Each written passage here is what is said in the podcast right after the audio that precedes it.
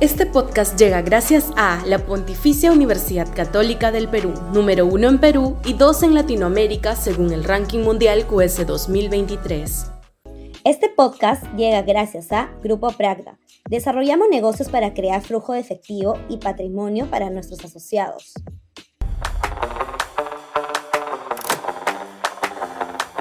Empezar por la economía. Sudaca, Perú. Buen periodismo. Dos tercios de los peruanos considera que estamos peor que hace un año, según revela la última encuesta del IEP publicada hoy en la República. Por cierto, tanto el Ejecutivo como el Congreso mantienen una altísima desaprobación, 82 y 90% respectivamente. Esta situación debe cambiar. No se puede gobernar con relativa perspectiva de mediano plazo con tales precariedades ciudadanas. Dina Boluarte tiene que tomar las riendas de su gestión. Alberto Tarla es su mejor aliado en tanto no consigue un mejor reemplazo, pero el Premier es el as del área chica, resuelve conflictos sociales, maneja relación con el Congreso, etc., no un líder de largo plazo. El 2026 no es su perspectiva, sino la semana entrante.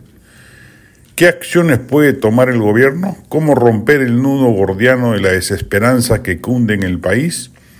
La más rápida y eficaz salida pasa aparentemente por la economía. Allí puede radicar una mejora sustantiva inmediata que cambie el ánimo ciudadano. Primero, sacar al titular del MEF, Alex Contreras. Necesita de alguien que marque la cancha y otorgue confianza absoluta en los inversionistas privados. Sabemos que es ficha de Otárola, pero la presidenta debe empezar a imponerse dentro del Ejecutivo.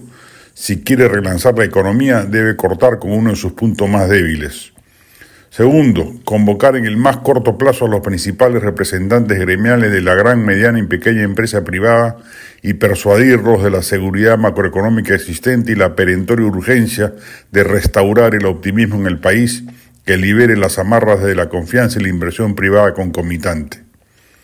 Tercero, comprometerse con una estrategia que no sea la de tierra arrasada, que tanto parece gustarle al Premier, en sacar adelante proyectos que se han convertido en emblemáticos en el país, como Conga y Tía María, detenidos en su momento por la reacción contraria de las poblaciones aledañas y un pésimo manejo gubernativo respecto de dos proyectos que no solo nos salvarían el año en términos de inversión privada, sino que restablecerían un conducto normal del flujo capitalista en el Perú.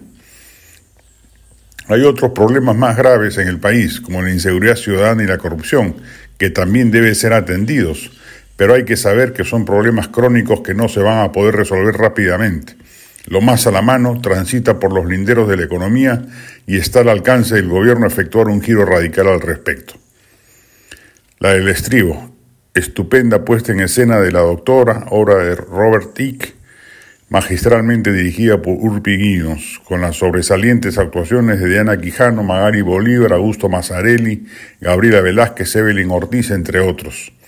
Va en el Teatro La Plaza hasta el 29 de febrero. Entradas en Joinas.